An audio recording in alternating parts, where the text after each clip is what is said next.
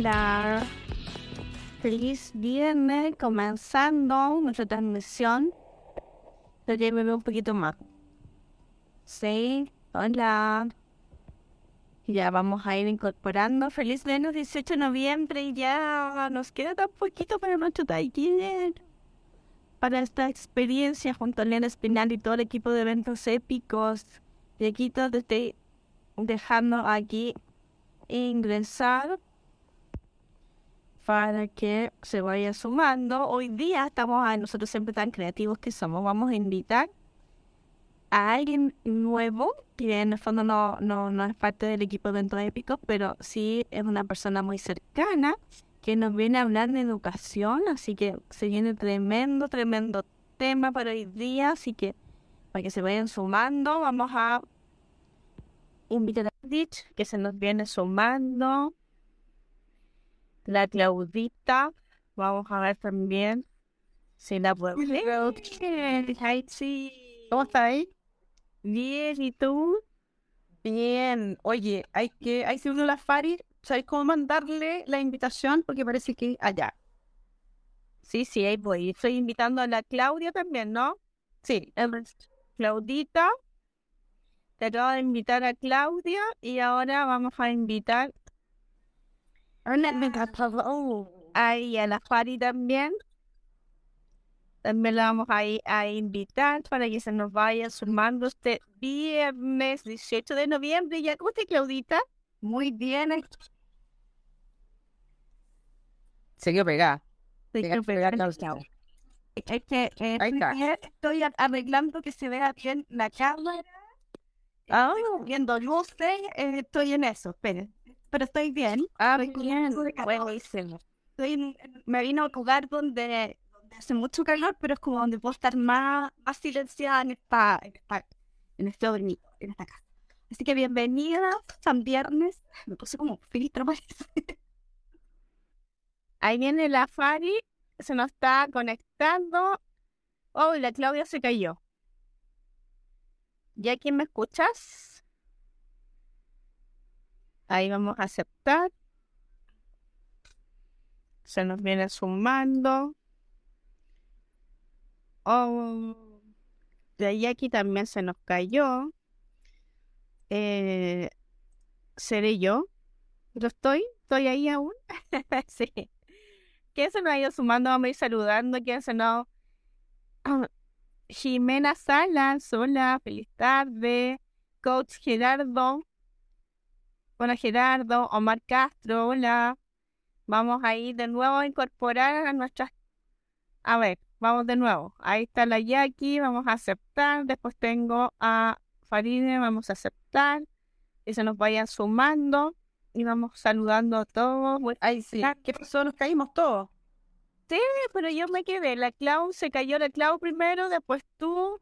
Ahí vamos a invitar de nuevo a la Claudia. A la Fari las, la he invitado, pero no. Y está, está tratando, parece, de sumarse desde el compu. Fari, si no está escuchando, trata de hacerlo desde el celu. Ya, me logré. No sé, me había caído, disculpen. No sé qué pasó. No, tranqui, sí, es parte de, de nuestro internet. Así que Vamos a poner ahí los filtros ¿Cómo están? ¿Cómo está el viernes? Bien, este viernes caluroso por acá. No sé. Acá igual. Pero claro, es que ven acá. Todas toda abrigadas. No, yo me las voy a mostrar, no, les voy a mostrar lo que había. ¿Cómo está? Aquí, espérenme, espérenme. Está helada, la cosa está un poco nublado. a ver si. Está helado. Ahí está el celular para Jaco. ¡Oh! Wow. Nubladito. Sí, está nubladito. Qué rico. Aquí hace un calor. No, yo ahí con, con polar y todo y abriga. Ventana cerrada. no. Sí, bueno, es igual. Ya, algo pasó. La Fari está en el celu, se cae la, la Clau. Mándale la invitación ahora, Yaco. Sí, ya, ahora la vamos a buscar de nuevo y la vamos a invitar. La Claudia de nuevo se nos cayó. Sí y vamos a buscar al tiro a la Farid desde sí es que desde, desde el celular yo estoy desde el celu y me caigo no sé te caes sí no ahí ya estoy invitando a la Ahí viene la... Ay, sí. Está ahí con la cámara por el otro lado, Fari. Estamos viendo la pared, parece. Ahí sí, perdón. Oh, fan. Ahora vemos. ¿Cómo están? Bien, ¿y ustedes? Bien, gracias. Qué bueno. Oye, tenemos que contarle a todos los que nos están viendo y nos van a escuchar que Juanito, te mandamos saludos, Juanito se nos enfermó, está ahí cama, afiebrado, muriéndose con 36 y medio. Oye, fue que se no, porque estaba con... Sí, está mucho Así que enfermo visto por que, que no podía, se nos sumó la Clau. Bueno, Fari, Claudia, la Yaco ya me conoces, bienvenida. Gracias por la invitación, Muchas gracias. por aceptarla. Hola. Ahí me escuchan que justamente una llamada. Sí, porque fue el tema de estar con el celular. Claro. Escucho para el lado y yo. ¿Me, escu- ¿Me escuchan bien? Sí, escucho bien. Yo estoy sin audífonos. Se me quedaron. Ya. ¿Tú, Fari, escuchas bien? ¿Sí? ¿Me escuchan bien a mí? Súper. Yo te escucho súper.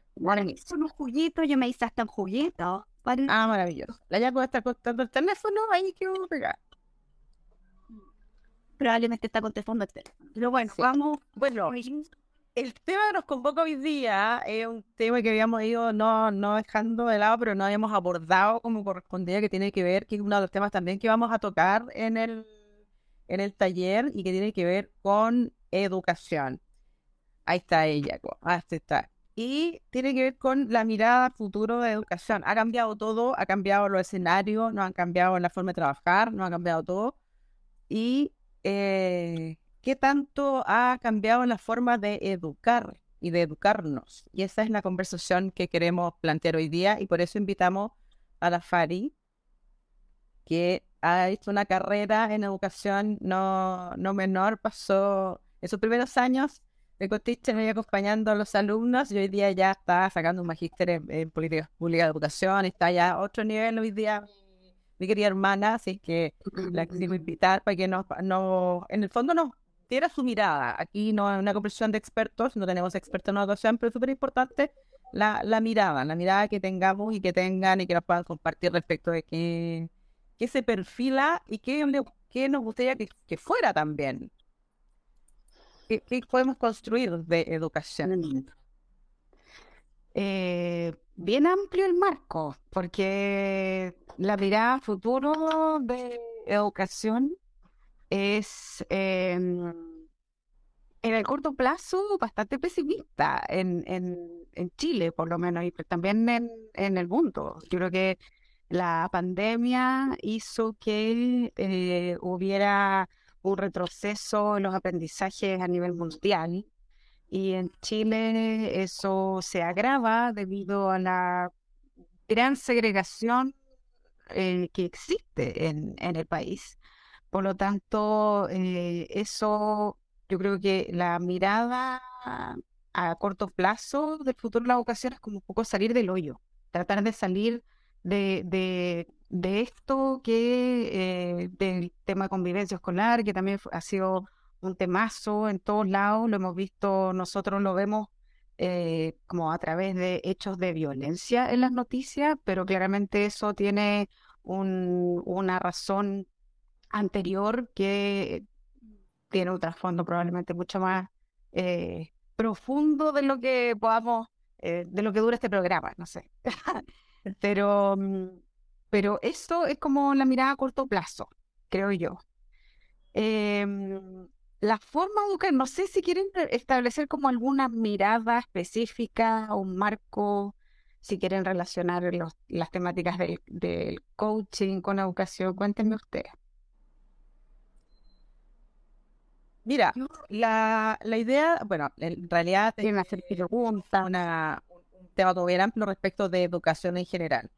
Sabemos que la educación se viene, la forma de educar se viene eh, haciendo de la misma forma hace muchos, muchos, muchos años.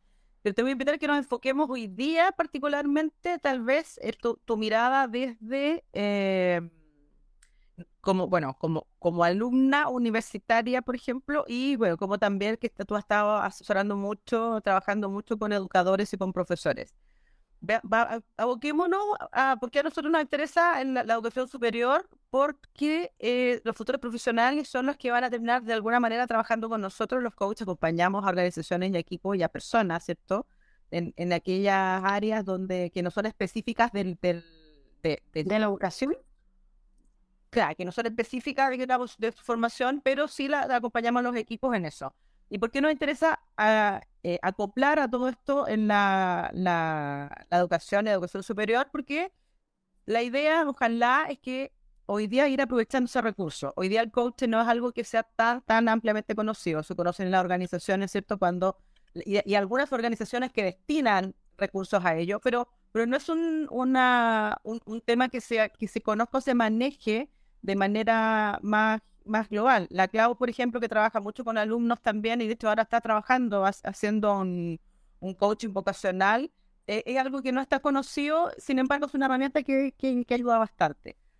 Y desde esa perspectiva, la, la idea es cómo, cómo se perfila, además, crees tú, ¿cierto? Con todos estos cambios, como decía yo, de escenario y todo, la educación superior también, porque se va a ver también súper afectada. Tuvimos dos años de pandemia, eh, todo encerrado en la casa, donde la gente siguió estudiando, donde las carreras se siguieron dictando.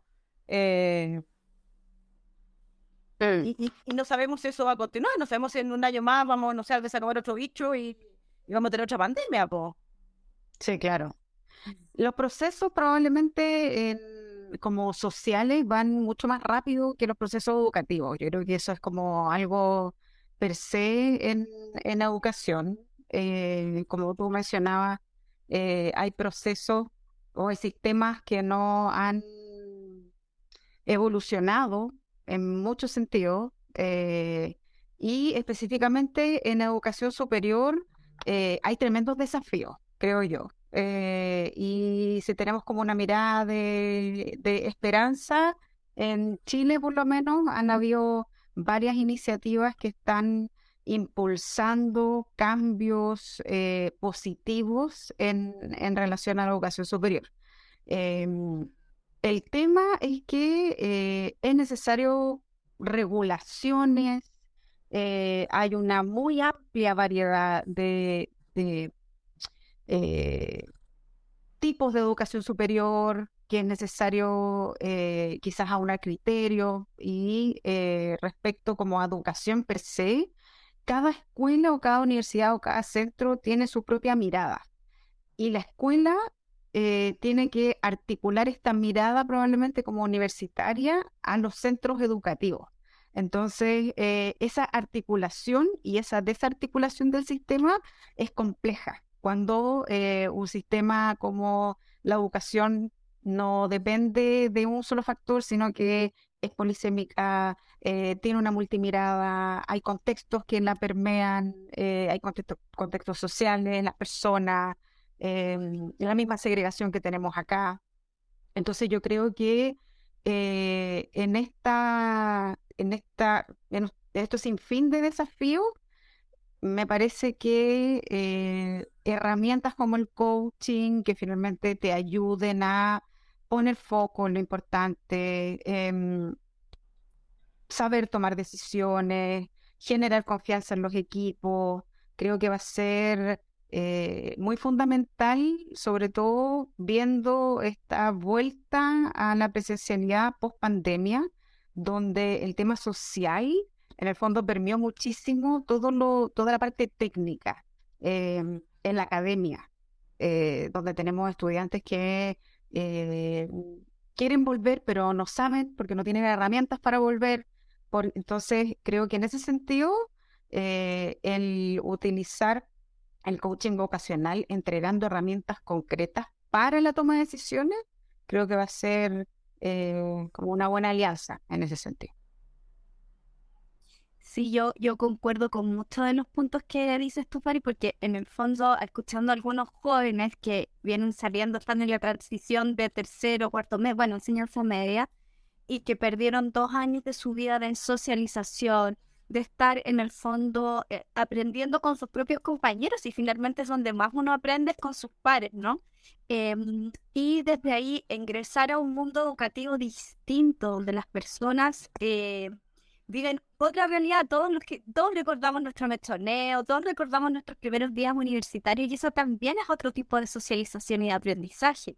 Por tanto, hoy día esos estudiantes, quienes eran eh, estudiantes quizás más tímidos, más retraídos o venían con ciertos temores, no sabían qué estudiar, eh, al parecer no podemos generalizar, pero hay un retraso, hay un retraso sobre todo en esa parte, en vincularse con, con sus compañeros, con el, muchos de ellos ni siquiera tuvieron graduación, o sea, cosas como quizás tan simples.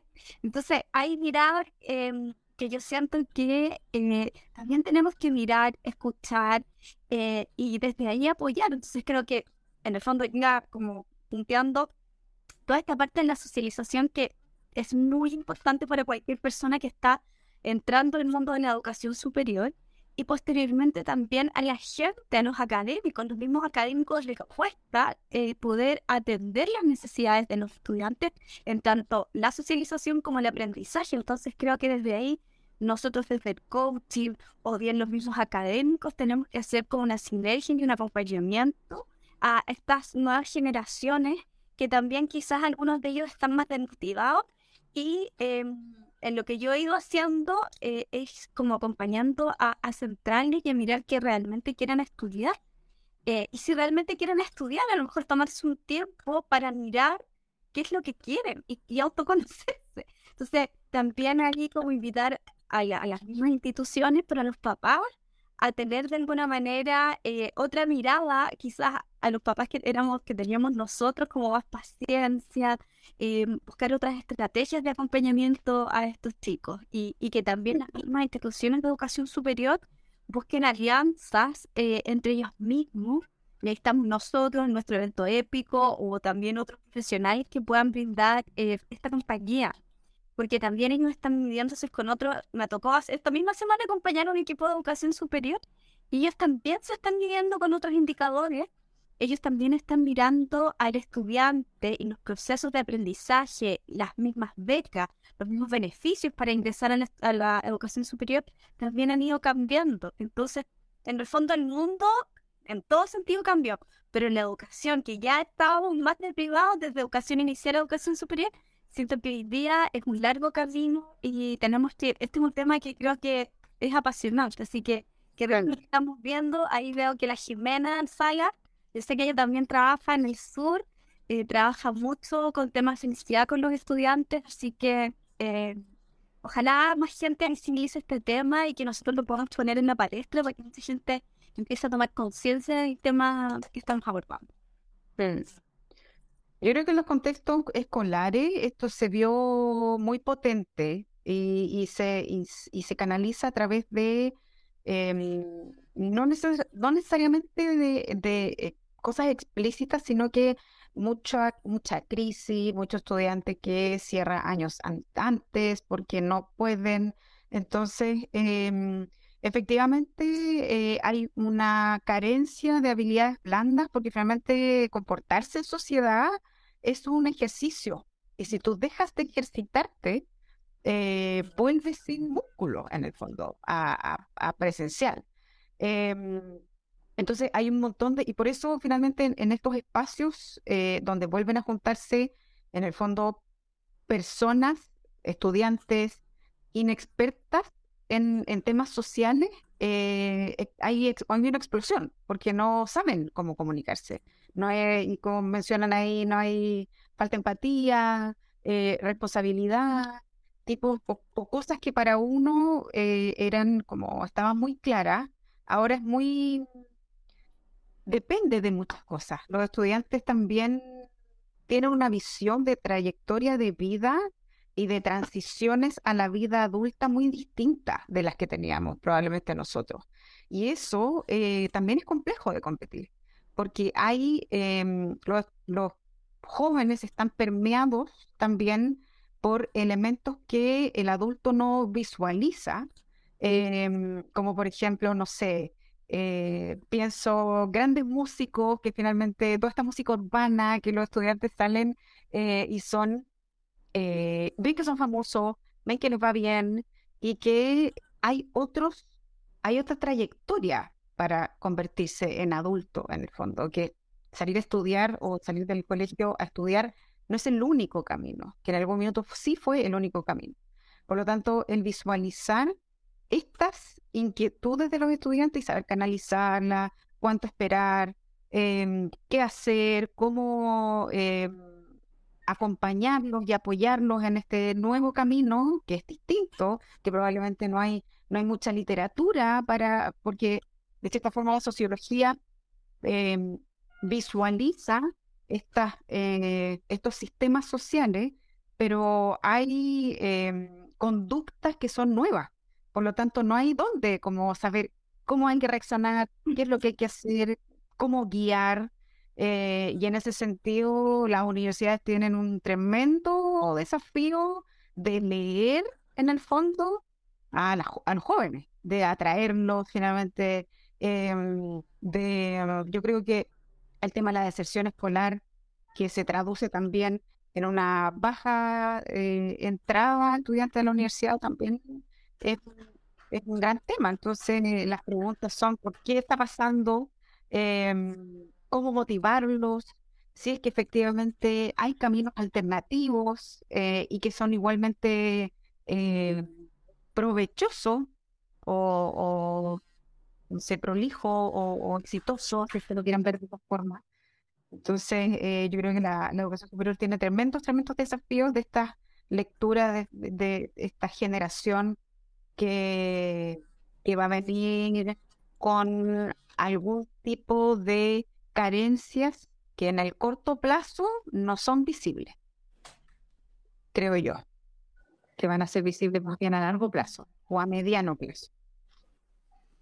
Oye, concuerdo absolutamente contigo porque yo, eh, escuchando las tres, em, desde por supuesto la mirada del coaching, yo te escuchaba y em, y claro, o sea, una cosa es como, como los alumnos en el fondo, cierto que si lo vemos como negocio, en el fondo eh, los cabros hoy día está la opción de no estudiar, como decías tú, de irse por carreras alternativas o no carreras, sino que por otros caminos y otras decisiones. Yo el otro día em, hay una influencer que hace yoga, que ella terminó cuarto medio se fue a, la India a, perfeccionarse en yoga y hoy día vive de eso. y Entonces, también si lo pensamos como, como, como, como, como las universidades que tú decías, cada una consigue su estilo, ¿cierto? Van buscando en el fondo un sello que les identifique para, por supuesto, atraer a los clientes que en el fondo son los niños que quieran estudiar o seguir, seguir estudiando. Pero yo creo que más allá de verlo, ¿cierto? Esta mirada como de, de, como de universidad privada, como negocio, eh, el rol social que implica la educación que yo creo que va, va, va más allá también, porque yo soy ingeniera de base, mi primera carrera fue ingeniería y siempre fue, hoy día no me dedico a eso, pero el desarrollo de la lógica, el, el tema de poder desarrollar otras habilidades que sin despreciar las otras líneas, creo que igual te ayudan a ser una persona integral. Sí, por supuesto, descuidar. Y ahí yo creo que hay un, hay un tremendo desafío de que a lo mejor como nivel educacional sesgamos y hacemos muchos estereotipos. O sea, más o menos que si eres ingeniero no puedes ir a otra, a, ir a clases, por ejemplo, de derecho o ir a tomar un ramo de medicina, ¿cachai? Porque solamente se, se acota a lo que tú estás estudiando y somos súper, hacemos sesgo súper claro. Y ahí yo uno al coaching que en el fondo nosotros estamos buscando y haciendo surgir posibilidades y seguir aprendiendo siempre. Entonces, veo ahí el coaching que puede entrar y de hecho conversaba con una conocida en Uruguay de que hoy día le están entregando coaching como, como ramo, en el fondo apoyo a los alumnos a que reciban coaching así como un ramo más, así es como eh, en algunas universidades tienen apoyo psico, psicológico para sus alumnos, están entregando coaching. Y, y, y en el fondo, no solo para desarrollar sus habilidades blandas, no solo para desarrollar eh, el la trabajo en equipo, sino que el, este autoconocimiento y el permitirse también, creo yo, mucho a esta flexibilidad, de que si tú estás en una carrera, no es como antes, que tú tenés que terminarla porque era imposible dejarla media. Hoy día hay hasta incluso los trabajos, ¿cierto? Que hay movilidad, que uno ya también lleva tres años, cuatro años y sabe que hay que moverse porque si no uno también se estanca. Entonces, ¿cómo ves tú que en el fondo, si esta educación no, no la flexibilizamos, no cambiamos, no empezamos a abrir distintas posibilidades, tú mencionabas ahí que esto se van a ver los resultados a largo plazo, pero como, como nivel, como un poco más, como país, como Estado, como decisiones más públicas, ¿podemos generar alguna conciencia o algún cambio? ¿Se ve algo o, se ve demasiado a largo plazo? No se escucha. Perdón, sí, es que acá hay unas hay niñas que entonces me silencian. Eh, dale, dale. Creo que no hay respuesta para lo que tú preguntas, em, porque no, porque es multifactorial. O sea, yo creo que eh, efectivamente hay una em, sociedad juvenil que nosotros no alcanzamos a leer aún. Por lo tanto, desde la no lectura de los nuevos pensamientos de estos jóvenes, es complejo que nosotros em, sigamos por la misma línea eh, y que eh, y a veces el choque generacional entre profesores y estudiantes eh, es muy amplia, es muy grande esa brecha. Em, como tú decías, o sea, la posibilidad que ven los jóvenes de convertirse en un influencer, de tener muchos seguidores en Instagram y de poder eh, tener estos caches, es algo que se ve demasiado cercano. O sea, nosotros eh, nunca, nunca uno pensó ver a un artista que te gustaba mucho, excepto en un Lo más cercano era si te compráis una entrada, un no sé, pensando en un músico. Pero ahora la cotidianidad de las redes eh, hace que tú lo veas como, no sé, sin maquillaje, cuando va al baño y con los hijos. Entonces, hay, hay otra perspectiva de las cosas y yo no sé cuál es la consecuencia en el fondo de esa inmediatez eh, en lo que tú crees que debieran ser tus trayectorias universitarias, tus trayectorias de estudio, lo que tú piensas que debe ser la transición a la vida adulta, porque hasta hace unos no sé, décadas, había una institucionalización de la vida. O sea, tú naces, vas al colegio, vas a la universidad, te casas, tienes hijos, eh, tienes nietos, te mueres. Eh, el matrimonio ya no es algo que esté institucionalizado. Entonces, y ahora hay como una desinstitucionalización de esos ritos. Por lo tanto, la transición eh, son distintas. Y ahí yo creo que están todo el mundo loco estudiando y viendo estos nuevos sistemas para ver eh, cómo hacer un nuevo encaje en, en, en eso. Pero yo estoy de acuerdo contigo, o sea, saber cosas, educarse y finalmente tener eh, conocimiento, sí, en el fondo y desde la mirada de la educación, eh, sí es importante para movilizar otras habilidades. O sea, las habilidades en general y las competencias no se eh, movilizan en el vacío, se movilizan a través de un conocimiento. Entonces, cuando tienes una generación o generaciones que no tienen conocimientos de, o tienen conocimientos, tienen una cantidad de conocimientos, pero con una profundidad de un charco, eh, ¿qué haces con eso? Entonces, y ahí es donde debieran haber nuevas teorías, nuevos enfoques, nuevas carreras, eh, que apunten un, poco a eso. Pero también hay una resistencia de la vieja escuela, que probablemente que no, que, yo me incluyo y probablemente las incluyo ustedes, que quieren que las cosas sean tradicionales y, que vuelva a lo tradicional. Pero en el fondo la cosa está cambiando mucho más rápido de lo que uno cree. Em, y tú también hablaste del rol social de la educación, sí, sin duda. O sea, yo creo que hasta el día de hoy hay muchas personas que creen en, esto de que el estudio es la forma de movilizar, es, el movilizador social como por excelencia y que en el fondo si tú estudias, obtienes capital humano que se va a reflejar en el do, pero esas motivaciones, o sea, todas esas em, perspectivas o todas esas, esas miradas eh, van cambiando muchísimo, eh, porque los estudiantes de ahora son muy distintos.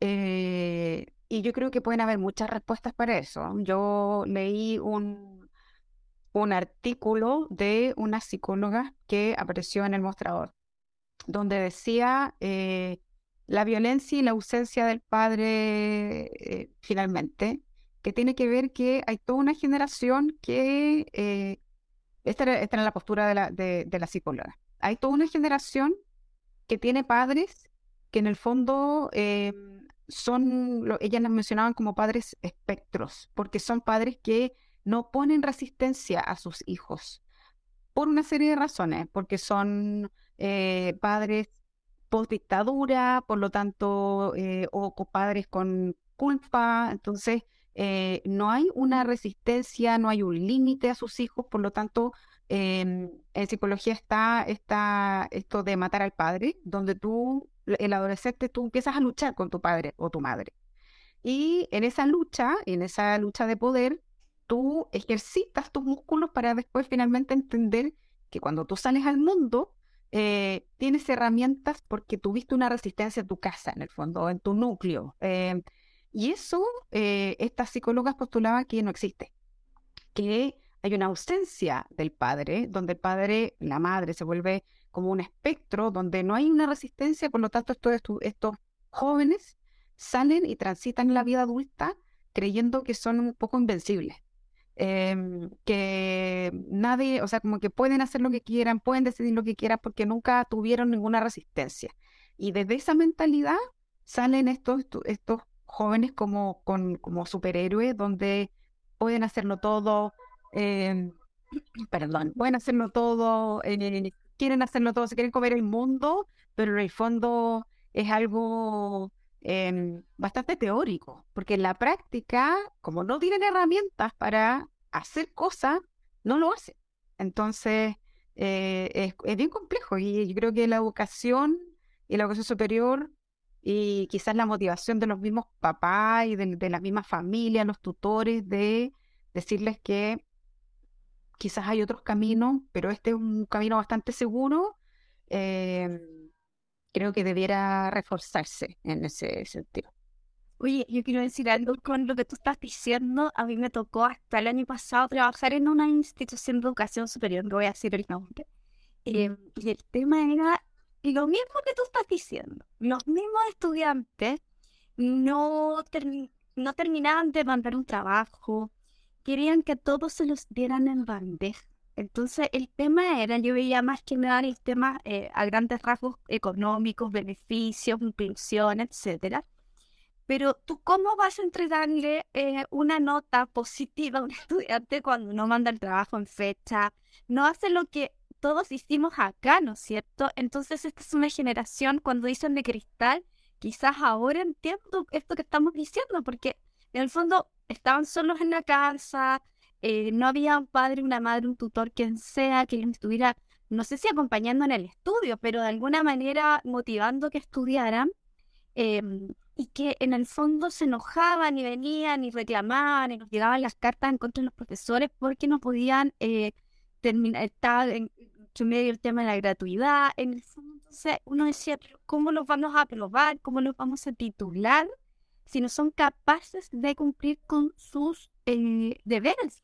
Si tú estás estudiando algo y termina lo que tú estás estudiando, entonces eh, es ahí donde también eh, la, la, misma institución se sentía tomada en mano porque aquí igual hay temas económicos, temas de acreditación, donde tiene que haber un porcentaje de alumnos que estuvieran eh, titulados, ¿no?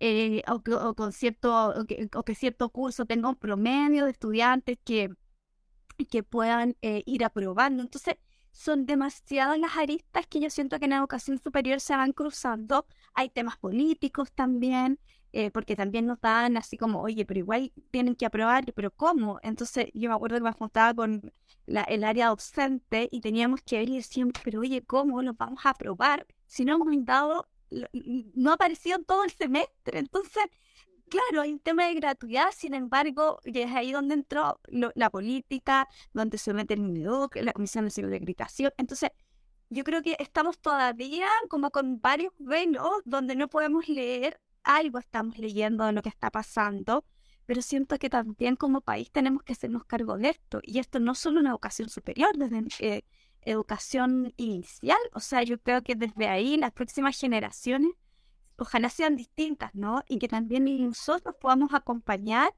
eh, desde el coaching o desde, en el fondo, nuestra plataforma a quienes, en el fondo, eh, están liderando estos espacios educativos para que las generaciones, mira, estudien. Yo voy a contar un caso personal, que tengo un hijo que aquí es futbolista y quiere ser futbolista.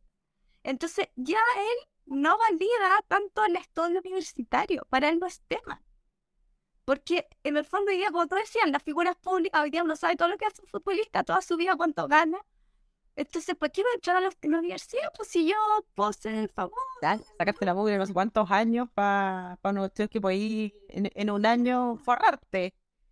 Y no estudiar nada y pasarlo bien. Entonces, eso es como la, lo que se está vendiendo. Y en muchos casos, eh, si uno ve, efectivamente, cuando tú ves a los influencers, gente joven que viaja, o sea, no estudiaron nada y están forrados. Entonces, el tema es que, como, dice la Fari, eh, no, hay, no hay nada de donde agarrarse para poder analizar, porque qué va a pasar con ellos en un año más. Yo voy a devolver, voy a retroceder un poco en la conversación porque tocaron dos puntos que para mí son como importantes. Uno, lo, el, el estudio de la psicóloga, yo creo que ahí hay algo, algún otro factor que agregar, porque yo soy de los, de los padres que le ha generado músculo a su hijo, pero aún así también tiene esa mirada de que él siente que va por otro camino. Y eso, eso y, que la educación y estudiar y entrar a estudiar y, entrar a una organización no, no es tema. Y eso también es un desafío para las organizaciones que hoy día, para las nuevas generaciones, no son una motivación. Tú querías estudiar, en, la generación no te quería estudiar, querías trabajar y querías entrar en una buena empresa porque sentí que ahí te, te podías desarrollar y la carrera profesional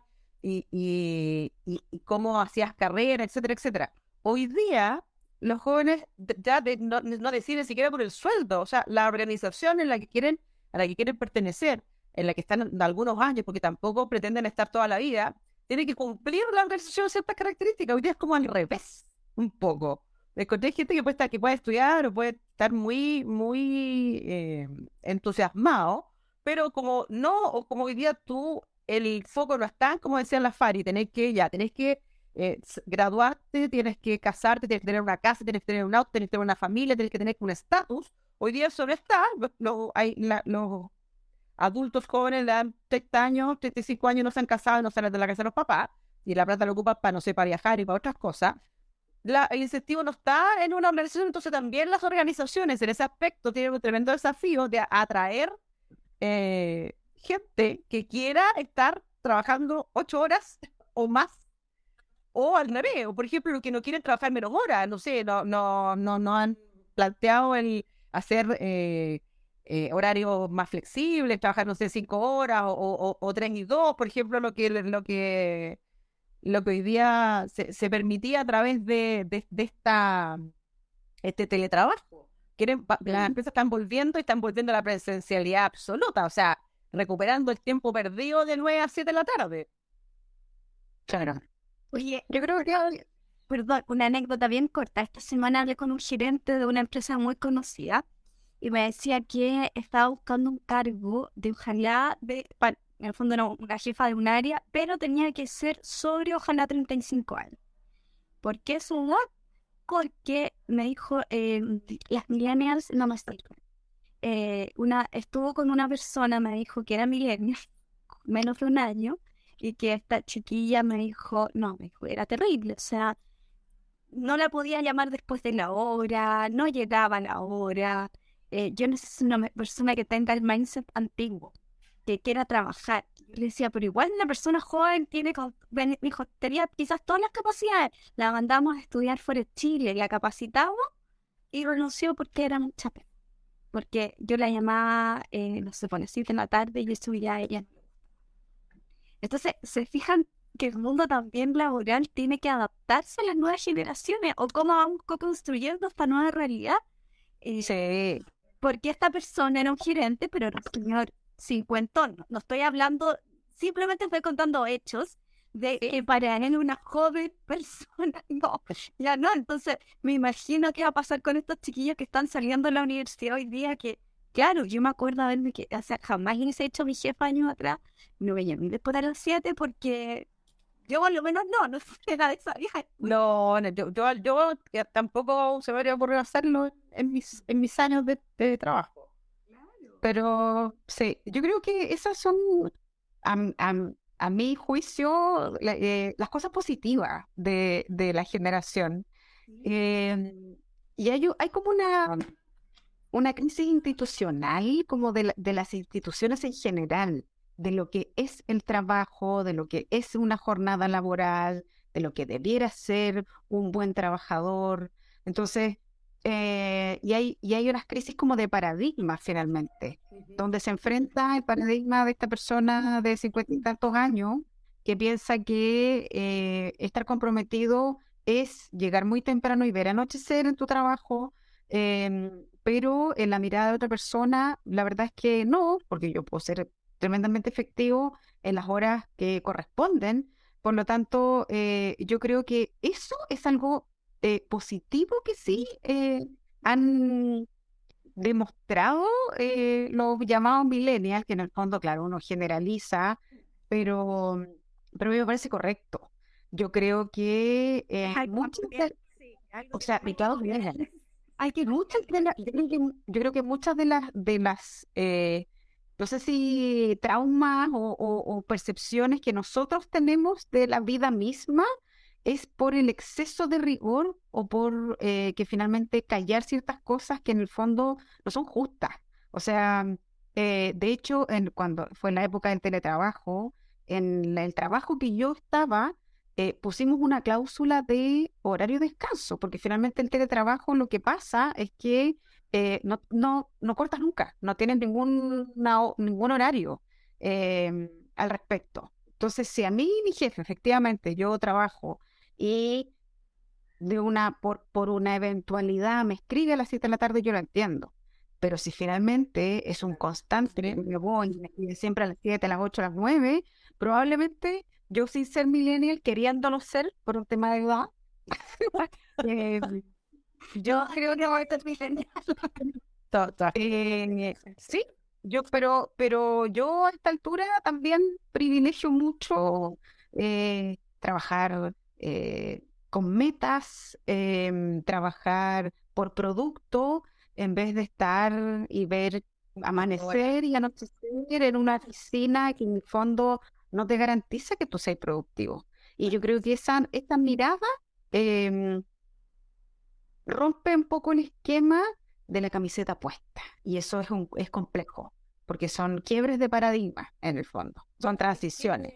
Hay que empezar a ver las estadísticas. Creo que hace muchos años, cuando ya, no sé, hace varios años atrás en Francia decidieron acortar la- el, el horario, no sé, de- dejar la jornada como de cinco horas, se habló acá y se hizo un estudio de, de lo poco eh, productivos que somos. Somos de los países que más horas trabaja y que, te- y que menos produce. O sea, la, la cantidad de horas que pasáis en el trabajo, y eso no, no es una no, no es una muestra, eso está absolutamente demostrado. El tema es cómo, cómo cambiamos la mentalidad, porque tú llegas a trabajar, bueno, no sé ahora, porque hace muchos años que no, no trabajo para organizaciones, pero todavía tengo conocidos que tienen esa, sienten esa sensación, adultos, digamos, que son millennials, de que a las 4 de la tarde estáis desocupado, terminaste lo que teníais que hacer, ¿cachai? Pero no te puedo ir porque es feo, es feo irte a la hora, zapatillas de clavo. Yo pensé que esa cuestión estaba absolutamente obsoleta, pero todavía está esa, es, es más, es la mentalidad de, de, de- algunas personas que están a cargo, que son de los líderes de las organizaciones, porque hay organizaciones que tienen un cuento súper bonito, ¿cierto? Como, como institución de, de hablar de qué es lo que quieren demostrar, de, de cuál es su misión y cuáles, cuáles ciertos son los pilares que muestran para afuera, pero en la, en la práctica, ¿quién tiene que llevar a cabo eso y quiénes son los embajadores de esos pilares? Son los líderes. Y si los líderes de esas organizaciones, ¿cachai? No tienen esa mirada, se te fue la punta del cerro, po. Entonces, tenéis gente que no tiene ganas de entrar a trabajar, o sea, no quiere estudiar, porque siente que no quiere pasar la vida como su papá y su mamá, que no los vio nunca, porque trabajaron todo el día y llegaban a la casa a las 10 de la noche, po. Oye, pero viendo los 80. Yo pegado con los 80 estoy aquí en esta casa. Em, pero en esa, esa, en esa, en, esa mirada versus la actual. Entonces, ¿cómo podemos hacer un match entre ambas miradas? Porque por supuesto que uno tiene que ser productivo, pero no estar físicamente. O sea, yo creo que hoy día esto de la tecnología tenemos que hacernos amigos y siento que muchas organizaciones como este gerente, oye, pero, o sea, si es urgente, tú tienes que llamar sobre otro horario o un fin de semana pero no que la persona esté constantemente pegada al teléfono. O sea, a mí me parece bien que alguien como un millennial o quien sea muestre y marque límites. Yo siento que yo a esa edad no marcaba límite, entonces me quedaba hasta la hora no ahí y siento que eso ha sido muy bonito que la gente joven nos vaya mostrando. O sea, también quiero, que yo quise con mi comentario anterior como realzar que quizás esta frescura de la juventud o, o de la actualidad nos permite mirar la vida tan organizacionalmente desde otro prisma.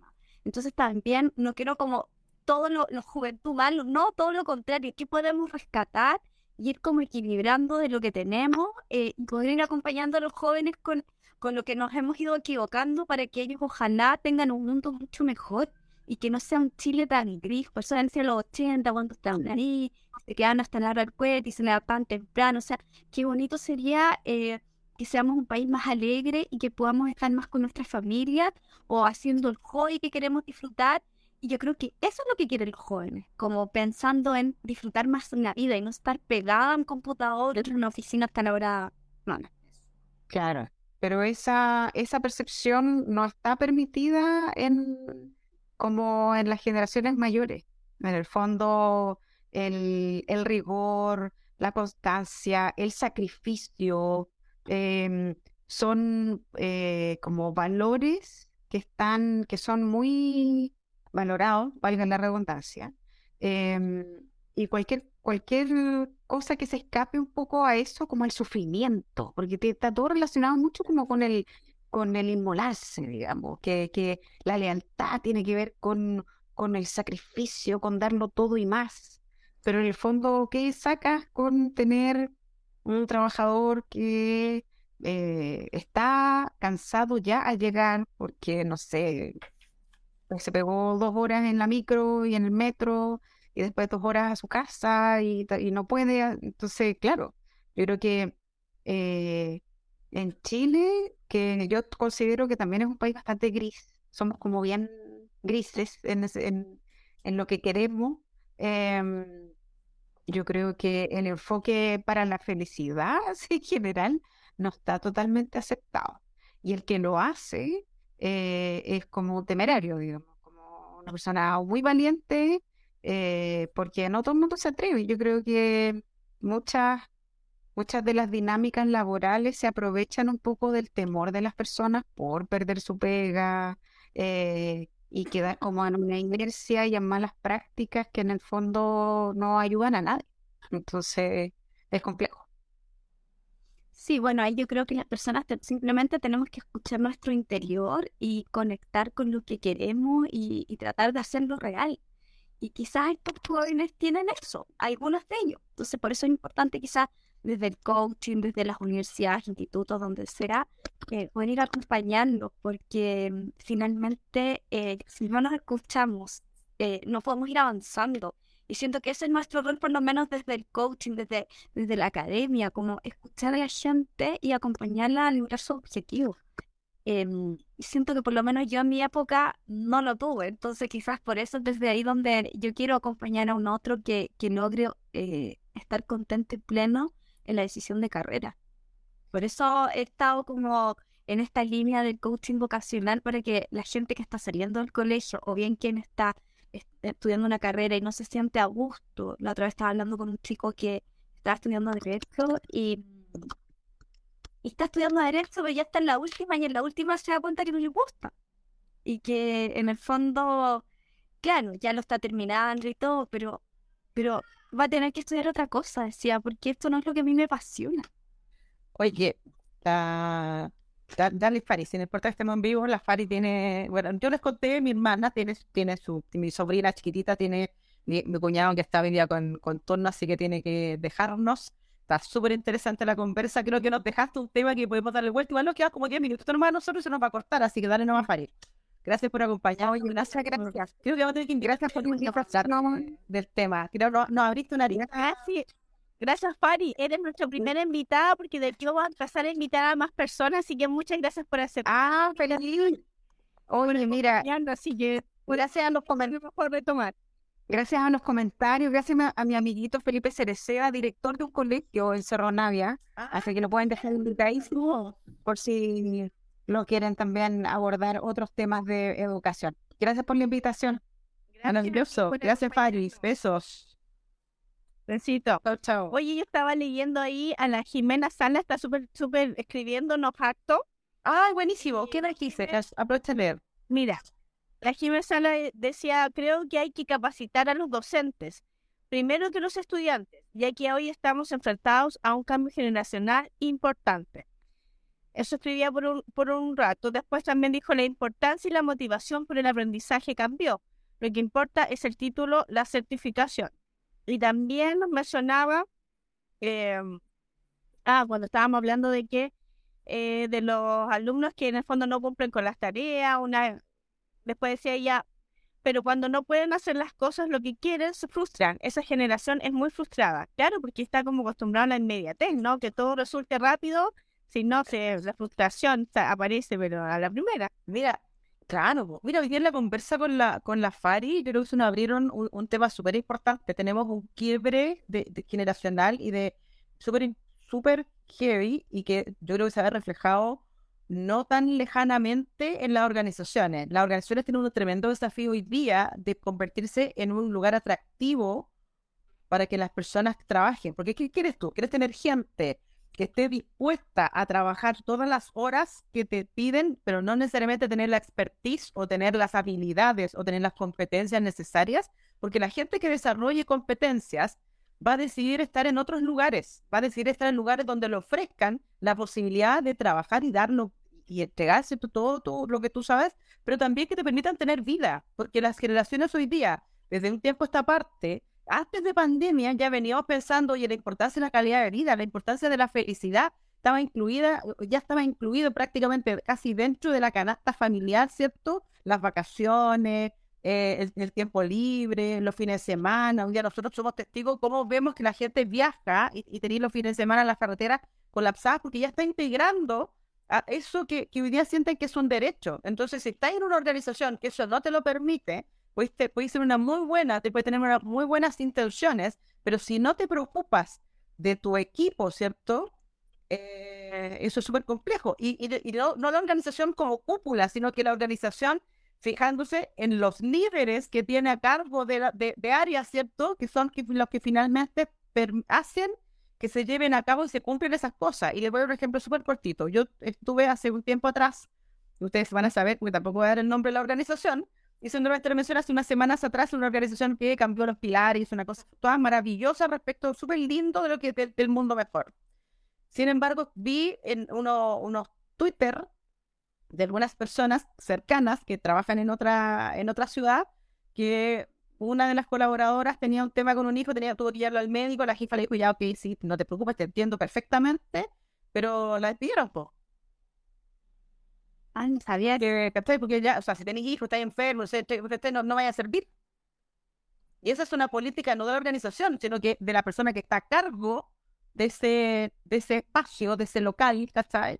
De la- el que gerencia eso, o, o las personas que están a cargo, porque son, son esas islas. Entonces, el desafío es para las personas. Y por eso nosotros, en el taller, lo que vamos a hacer nosotros, lo que queremos hacer, tiene que ver con trabajémonos nosotros. ¿cachai? No sacamos nada con escribir libros maravillosos y poner eh, eh, eh, páginas, páginas y páginas de intenciones de las organizaciones si no las llevas a cabo, si quedan ahí como una, como una linda campaña, pero no la internalizas y no las llevas a cabo efectivamente, ¿cachai?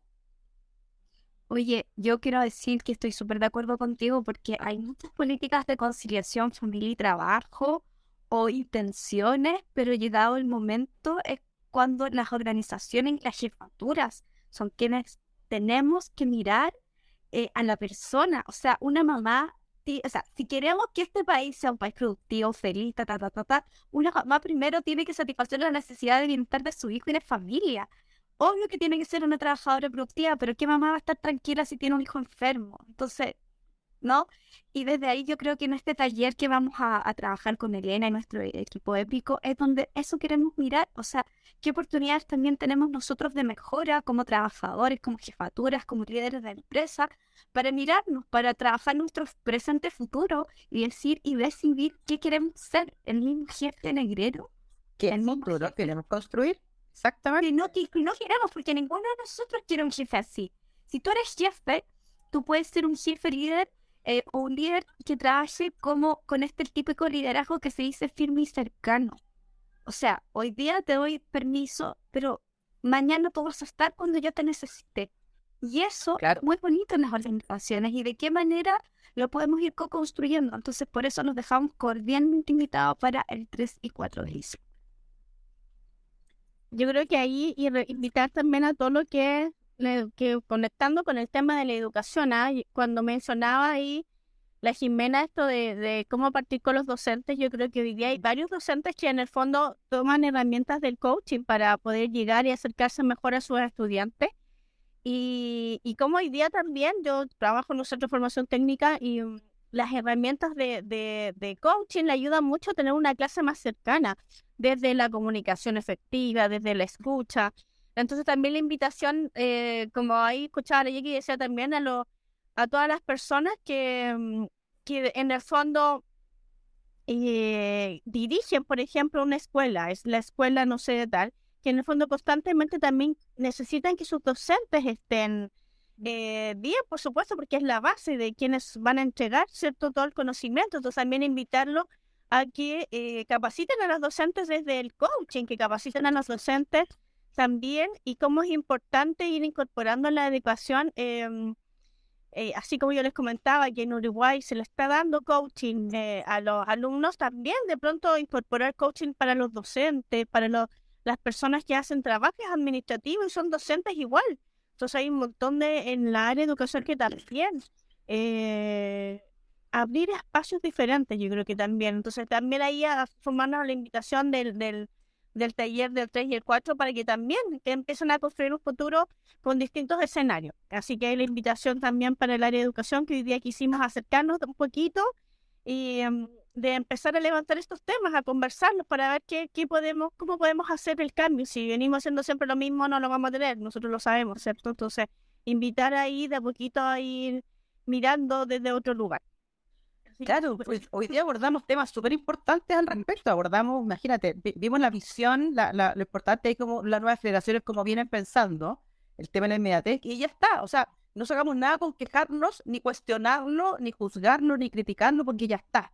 Está instaurado, está establecido, y esas son las generaciones que van a construir, el que, que van a estar en el futuro. Son las, las generaciones futuras que van a estar en las organizaciones en, en, por lo tanto, hay que empezar a mirar, hay que empezar a adaptarse y hay que empezar también a rescatar, como dice la Fari, lo bueno que tiene eso. Sí, tiene un montón de cosas, cristal, cierto que la, la fluctuación, ok, pero eso, pero eso son el resultado, ellos son el resultado de algo, son el resultado de algo que se vino dando, son el resultado de las decisiones que se tomaron antes. Ese, eso, esa actualidad, ¿cierto? Son las decisiones que antes se tomaron. Y hoy día tenemos esas generaciones donde los papás no pudimos estar presentes, donde los papás teníamos la culpa, éramos, nos sentíamos culpables, por lo tanto los hijos hoy día son personas que tienen la inmediatez, viene la tecnología, viene una serie de, de situaciones que, que, que construyen la generación que hay y sobre eso hay que construir el futuro, no lo que quisiéramos. Chicas, nos quedan dos minutos, Claudita, porque te alcanzas a despedir. Sí, oye, solo decir que es súper importante que eh, las organizaciones y ojalá instituciones de educación superior se diferencien. Yo, cuando partí mi carrera, eh, empecé en una universidad y era un sello distintivo que todos los estudiantes pasaran por distintos optativos de formación, los cuales lideraba yo. Y en eso fuimos la primera universidad que trajimos el mindfulness. Hoy día mindfulness todo el mundo está eh, entonces, qué importante sería que las organizaciones y quienes nos escuchen después traigan el coaching para la universidad en sí, para la institución. Y esa es una forma de diferenciarte. Así que invitarnos a nuestro taller que va a estar maravilloso. Eso y más. Vamos a ver el taller. Eso y más, por supuesto, que no podemos ir una hora hablando todo. Gracias por la invitación. Nos vemos. Muchas gracias, chicas. Un besito, abrazo a todos los que nos siguieron y los que nos van a escuchar. Además, por nuestra radio épica, hoy día tenemos radio. A, saludo a todos los. A vos Sí, para nuestra radio, saludo también a nuestra radio épica que vamos ahí también. Así que, bueno. Es un interesante tema que vamos a tener que abordar de nuevo, yo creo. Yo creo que da para mucho. Va a dar para mucho. Por eso es importante. 3 y 4 de diciembre, no se olviden, vamos a tener un tremendo taller donde va a estar todo incorporado, donde todos los agentes de cambio de esta, de esta sociedad, ojalá estemos presentes para que